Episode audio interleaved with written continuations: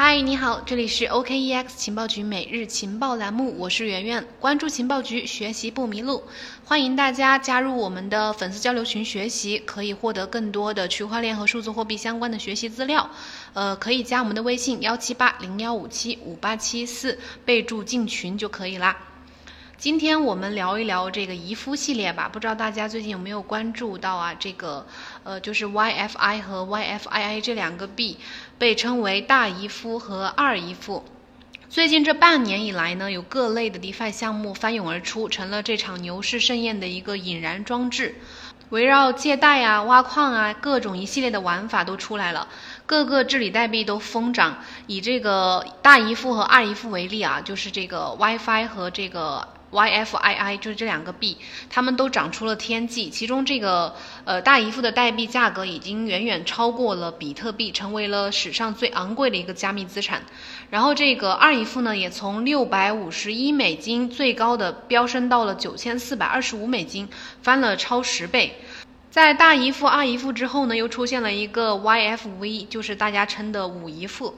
这个姨夫系列的现象级表演让大家看得眼花缭乱、瞠目结舌。疯涨的代币、火爆的挖矿、白薅的羊毛，这些项目到底是做什么的呢？他们的代币有什么价值支撑？暴涨的原因又是什么？我们今天就呃来聊一聊这个话题。首先从大姨夫讲起，就是 YFI 这个币。YFI 呢是这个 Year Finance 的治理代币，这是呃这个项目是一个去中心化的借贷聚合器，也就是它会它这个平台上是聚合了各家流动性的平台。然后呢，这个项目也是建立在以太坊区块链上的。呃，Year Finance 呢，它是把去中心化借贷平台的利息标准化，帮助用户去将资产。呃，永远是放在一个利息最高的借贷协议上面，并且通过智能合约交互，在这些借贷协议的利率出现波动的时候，自动化的帮你转移你的资产，帮帮你转移你的资金，把让你的资金呢始终都处在收益率最高的一个借贷协议当中。大家可以去呃，我在我节目下面的简介里面会附上呃这些项目的一些官网，大家可以登上去了解一下。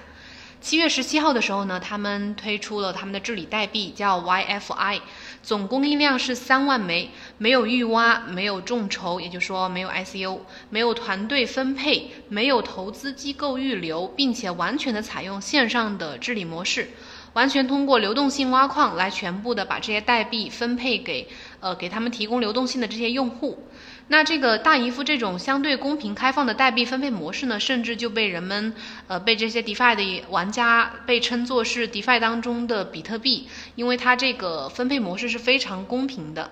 然后之后呢，这个 WiFi 这个币呢就被 Uniswap 还有这个 Balance 这两个去中心化平台，后面还有应该还有一些其他的去中心化交易所都纷纷上线了，结果一瞬间就引爆了整个流动性挖矿的市场。此后呢，WiFi 的币价就一直直线飙涨，从最开始的三美元一一路飙到了最高的三万九千六百零五点六美元。就在应该是在上周末吧，真的是完全的到了一个顶峰，非常可怕。就是我记得是周六还是周日的时候，呃，日涨幅达到了二十四小时涨涨幅达到了百分之三百零一吧。有数据统计呢，说这个 WiFi 是在四十三天之内成为了二零二零年的第一个万倍币。那接下来再讲这个二姨夫啊，二姨夫它是这个其实是一个从大姨夫上面分叉出来的一个项目。七月二十六号的时候，我们刚刚讲了这个大姨夫它的总量是只有三万枚，然后七月二十六号的时候，这个三三万枚的 WiFi 币已经全部挖完了，也就意味着它整它的平台上少了一项挖矿收益。那项目方为了留住他们平台上的资金，有些社区成员呢就发起了呃增一个提案增发提案，也就是这个 YIP 八杠八这个提案。这个提案的主要内容其实就是想要增发 WiFi 这个币，但是最终这个提案嗯没有获得通过，因此呢有一部分的社区成员就对这个项目发起了硬分叉，然后就把就分叉出了这个 YFII 这个项目，也就是二姨夫。为了使挖矿行为得到延续，二姨夫采取了类似于比特币减半的这样一个增发的机制，每周增发量减半，总共十周。也就是说，十周之后，大概是二零二零年的十月七号左右，WiFi 呃就是 YFII 这个代币呢也会被挖完。之所以被挖完呢，是因为第十周之后就不再遵循减半机制了，就是把剩余的这个币全部产出来。这意味着什么呢？意味着这个二姨父呢，也并没有从本质上去解决呃大姨父此前面临的这个挖矿收益减少的问题。那最初呢，这个二姨父的设计总量是六万枚，分布在分别三个矿池，各两万枚。但是实际情况是，第一个矿池和第二个矿池目前是正在正常的开采的。但是这个第三个矿池是一直没有完全开发好，所以说它的总量就是这个二姨夫的总量其实是只有四万枚的。它的这个官网呢，我也会放在这个节目简介里的这个文字版里面，大家可以上去看一下。这个它的首页的界面还是沿用了大姨夫的这个界面的样式，非常的简洁啊，就是三个入口，一共就只有三个入口，一个是 stake，一个是 value，一个是。呃，Vault 这三个入口，其实都是这个 Stake 也是 Stake 是这个质押挖矿业务。这个阿姨付的项目的官网的页面呢，还是其实沿用了大姨付的这个界面的一个设计，非常的简洁。主要就是三个入口，一个是 Stake，一个是 Vault，一个是 Vault 这三个入口。Stake 呢是质押挖矿的业务，然后这个 Vault 呢本质也是一个质押挖矿，但是它比 Stake 更简洁，就是一键入金，一键提现，会比较便捷一点。然后 Vote 呢是个呃投票的系统，注册用户可以花三点多美金，可以在上面去发起投票、发起提案。然后最后我们简单提一下这个呃五姨夫这个项目啊，五姨夫就是同样也是一个 DeFi 的呃收益聚合器的这个叫 YFV 点 Finance 这样一个项目的治理。就是它的平台代币治理代币总供应量是两千一百万枚，这个项目的呃总供应量，这个代币的总供应量是比大姨夫、和阿姨夫要多很多的。然后这个项目呢是在呃八月二十几号的时候吧启动了流动性挖矿计划，为包括一些小玩家在内的所有的用户来提供流动性挖矿的收益。用户呢可以直接在它的平台去直接质押稳定币或者是其他的加密货币，只要是它支持的都可以去质押。除了 YFV 之外呢，就是五一，除了五一付这个币之外呢，他们平台还引入了两个基于弹性供应模型的新代币，分别是 VUSD 和 VETH。然后这两个币会根据市场具体的情况扩大或者是减少供应量，目的呢是为了帮他们把他们的价格去。嗯，固定下来就是不会出现太大的波动。比如说这个 VUSD 需要去永远去约等于一美元，然后这个 VETH 呢永远要等于一一个 ETH 这样的一个价值。在之后的这个路线图设计当中呢，他们会在整个的生态系统当中使用 VUSD 和 VETH 来设置存储库啊，还有这个支付奖励和质押等等。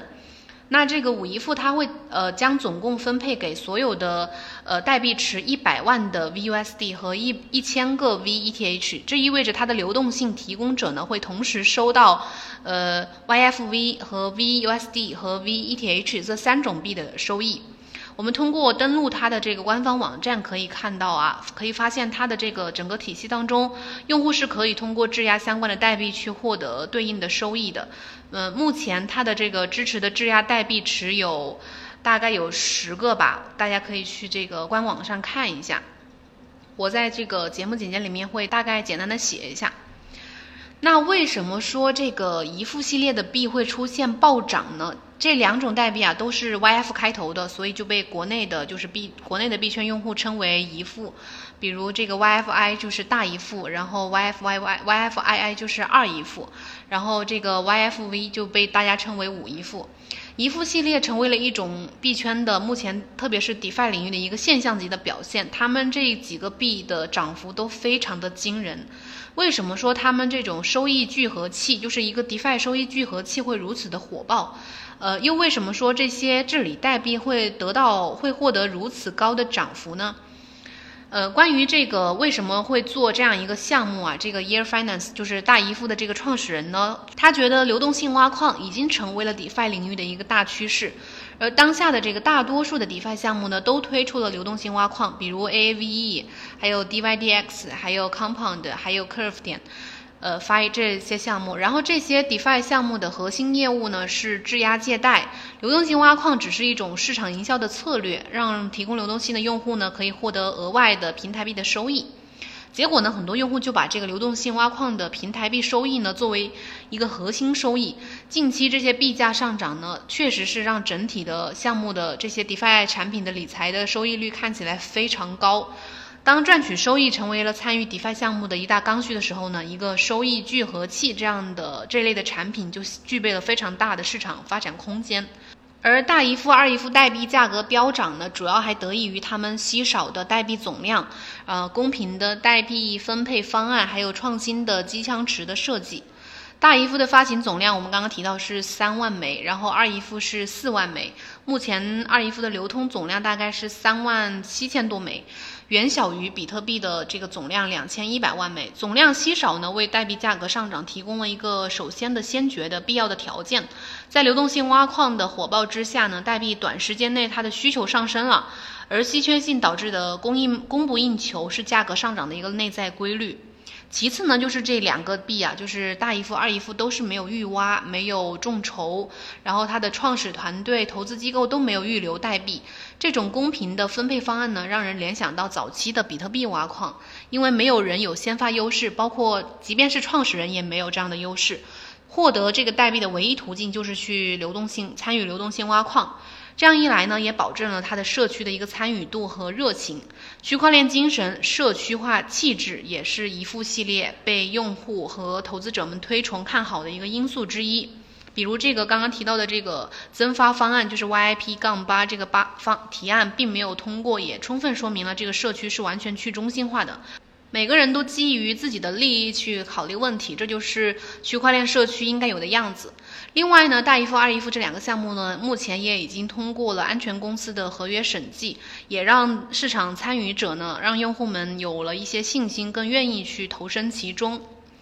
嗯，不过虽然当下的这个市场非常的火热啊，但是能否获得一个持续性的发展，还是他们都必须要考虑的问题。以二姨夫为例，他们十周之后呢，就是。呃，大概十月份，他的这个呃二姨夫代币被挖完了之后呢，仍然要面对挖矿收益减少、他们平台资金流失的问题，所以呢，他们项目就只能不断的去完善二姨夫代币的这个经济模式，持续的去赋予赋予这个平台币给给它价值，才可能持续的对用户产生吸引力。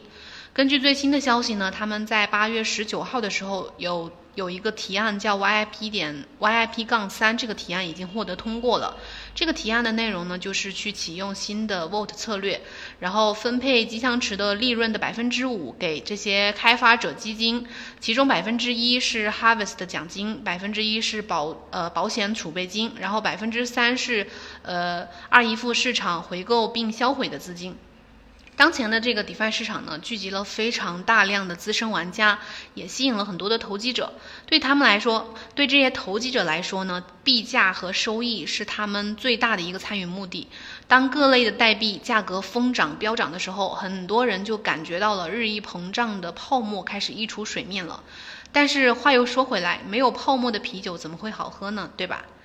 嗯，今天我们暂时就分享这么多。如果你们对呃最近的一些热点或者是什么项目的话有什么疑问，或者是有感兴趣的其他的一些项目或者话题的话，可以在评论区留言告诉我。呃，我今天就先讲到这里啦，感谢你的收听，拜拜。